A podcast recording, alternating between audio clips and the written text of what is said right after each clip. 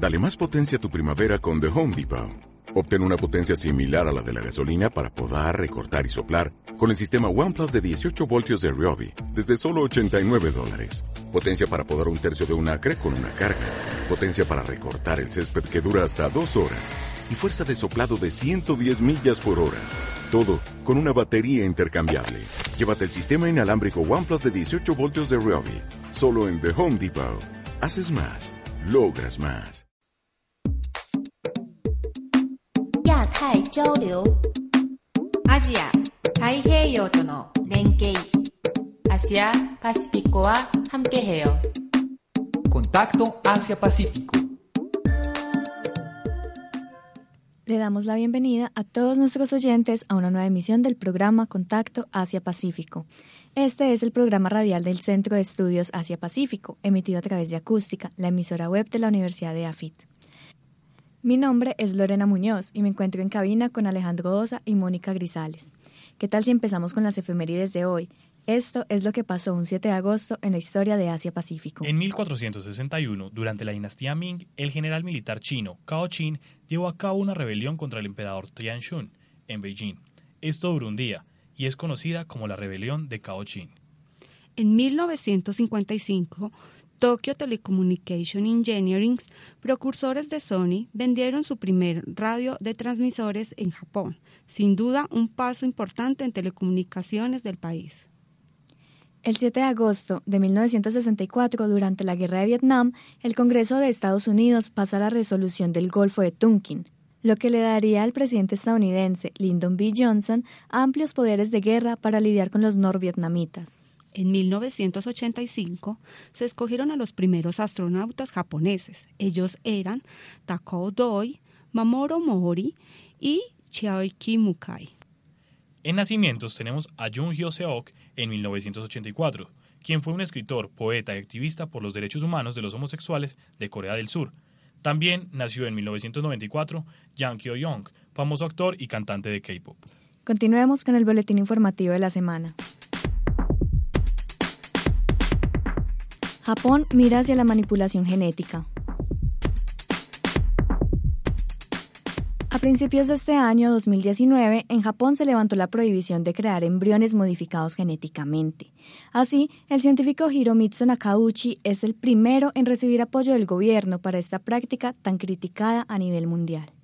Nakauchi, quien dirige los equipos de la Universidad de Tokio y de la Universidad de Stanford en California, busca cultivar células madre en embriones de ratas y ratones, para luego trasplantar estos a otros animales sustitutos. Así, el científico intenta poder producir animales con órganos que puedan ser dados a personas que los necesitan. Este tipo de embrión humano-animal se ha intentado en países como Estados Unidos, aunque no se ha logrado llevar a término. Este tipo de investigación, si bien cuenta con el apoyo del gobierno estadounidense, no se le ha prestado mucha atención desde el 2015, y como mencionó Lorena, en Japón no estaban permitidos hasta este año. Y es Nakeuchi el primero en contar con el visto bueno en su investigación como para ser estudiada por el gobierno. Hasta el momento, el científico ha declarado que planea proceder lentamente y no llevar ningún embrión a término por ahora. Su plan consiste en cultivar los embriones de ratones por un periodo de 14.5 días, tiempo en que el animal se forma casi por completo y sus órganos ya están desarrollados. Lo mismo con las ratas, pero en un periodo de 15.5 días. Cuando haya logrado estos pasos de forma exitosa, Nakeuchi planea presentar al gobierno su proyecto de cultivarlos en cerdos por 70 días. No obstante, este tipo de práctica genética causa revuelo en los bioetistas, quienes indican que puede haber riesgo de desvío de las células madres y que éstas podrían terminar en el cerebro animal en desarrollo, lo que podría afectar su inteligencia. A esto, Nakeuchi ha intentado calmar las aguas indicando que el riesgo se estudió y que las células irían solo al páncreas del embrión. En el 2017, Nakeuchi y su equipo lograron hacer el proceso con células de una rata en otra diseñada para tener diabetes tipo 1. Gracias a esto lograron curarle la enfermedad. Sin embargo, hacer el proceso con células humanas es aún demasiado complicado como para cantar victoria. Estaremos pendientes de cómo evoluciona esta noticia. Acuerdo entre Alibaba y STO Express para compra de acciones. Quienes compran por Internet conocen sin duda el nombre de Alibaba o de alguna de sus subsidiarias como AliExpress y conocemos la importancia que ha tenido para la economía china, que el año pasado cerraba sus ingresos anuales en 17.057 millones de dólares, lo que la hace la empresa de comercio electrónico con mayores ingresos del momento. Ahora, Alibaba acaba de firmar un acuerdo de opción de compra de acciones con Shengton Express, más conocida como STO Express. Así lo hizo público esta empresa de entregas quien además informó que la posibilidad de compra de acciones por parte de Alibaba se haría en un periodo de tres años a partir del 28 de diciembre del presente año 2019.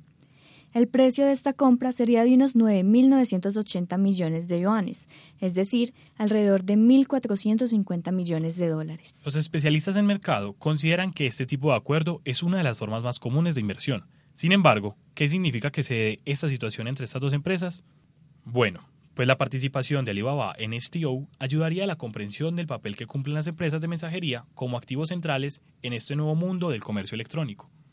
Esta no es la primera vez que Alibaba busca seguir reforzando sus servicios de mensajería. Su principal repartidora, Cainiao Network, ya ha hecho convenios con empresas fuertes como Best Express, Sitio Express y Waitio Express, reconocidas por su tecnología y recursos. Sin duda, este mercado es un gran desarrollo de globalización y no se debe ignorar. Protestas en Hong Kong afectan el sector del transporte. El fin de semana del 3 de agosto se cumplieron nueve semanas consecutivas de protestas en Hong Kong. Ahora, para hacerse escuchar, los protestantes contra la ley de deportación tomaron algunas calles y medios de transporte desde el pasado lunes 5 de agosto. Así, una gran cantidad de estas personas llegaron al tren de tránsito masivo, más conocido como MTR. Allí, debido a las disputas entre los viajeros y los protestantes, se presentaron demoras, pues estos últimos intentaban impedir que el tren saliera. Esto no solo ocurrió en este sistema de transporte. En el aeropuerto, más de 200 vuelos fueron cancelados por las autoridades, pues temían que los protestantes pudieran actuar ahí también. A las protestas se han ido sumando cada vez más personas. Para las de este 5 de agosto se unieron empresas del sector civil que antes no habían apoyado la causa, por ejemplo, para las ocurridas el viernes 2 hasta el domingo 4 se unieron funcionarios públicos. Recordemos que el detonante de estas protestas fue la ley de extradición a China, a criminales, la cual fue criticada por quebrantar la independencia judicial de territorio. Esto es muy grave, pues entonces habría la posibilidad de que también se pueda hacer un proceso en China para las personas en esos territorios que no estén de acuerdo con el gobierno chino. Por ahora, la ley ha sido suspendida, pero los hongkoneses que protestan piden su anulación perpetua. También sus demandas han incluido la renuncia de la líder de la ciudad, Carrie Lam. No solo eso, también piden que se eliminen los cargos vinculados a las protestas. Seguiremos al pendiente de la evolución de esta situación.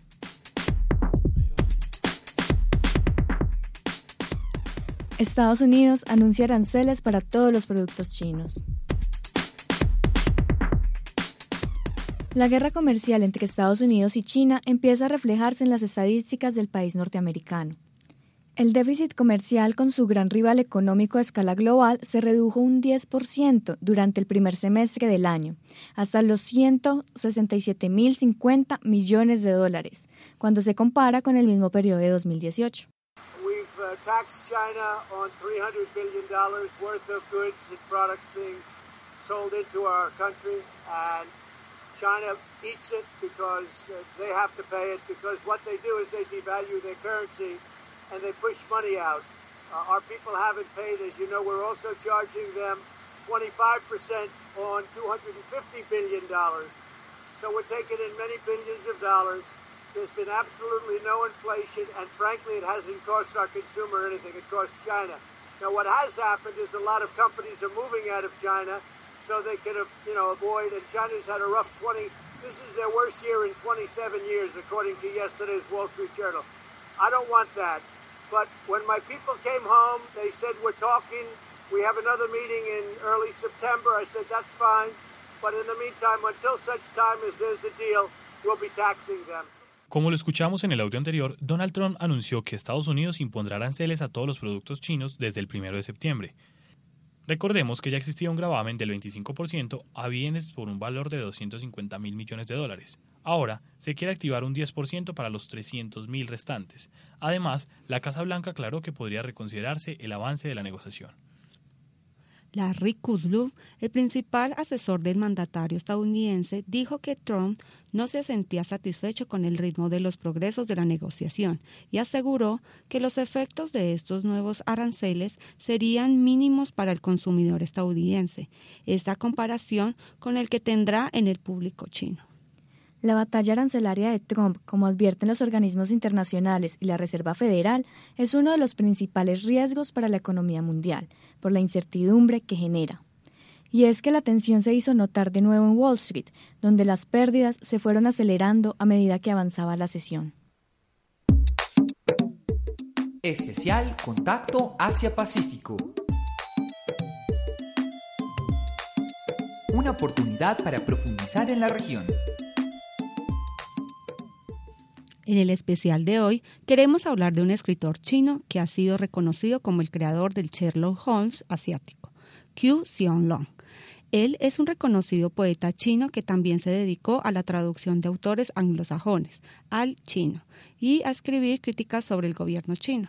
Si bien su poesía fue ganadora de varios premios en China, la fama mundial le llegó cuando en el 2000 publica su primera incursión al mundo de la novela negra.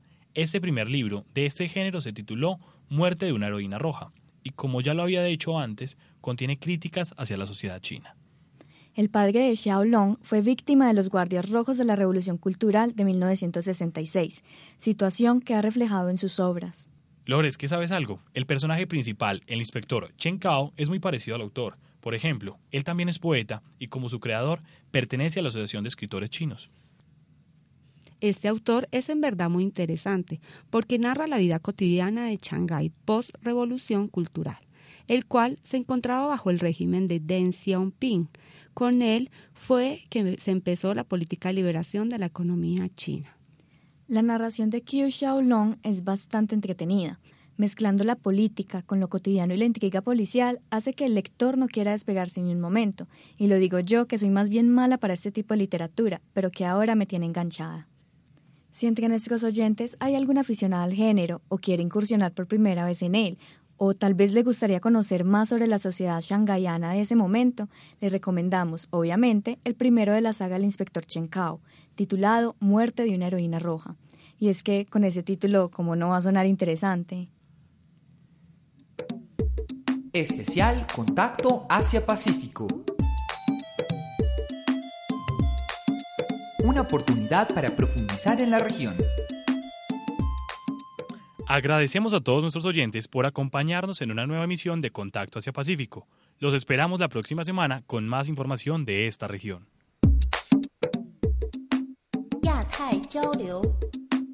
Asia.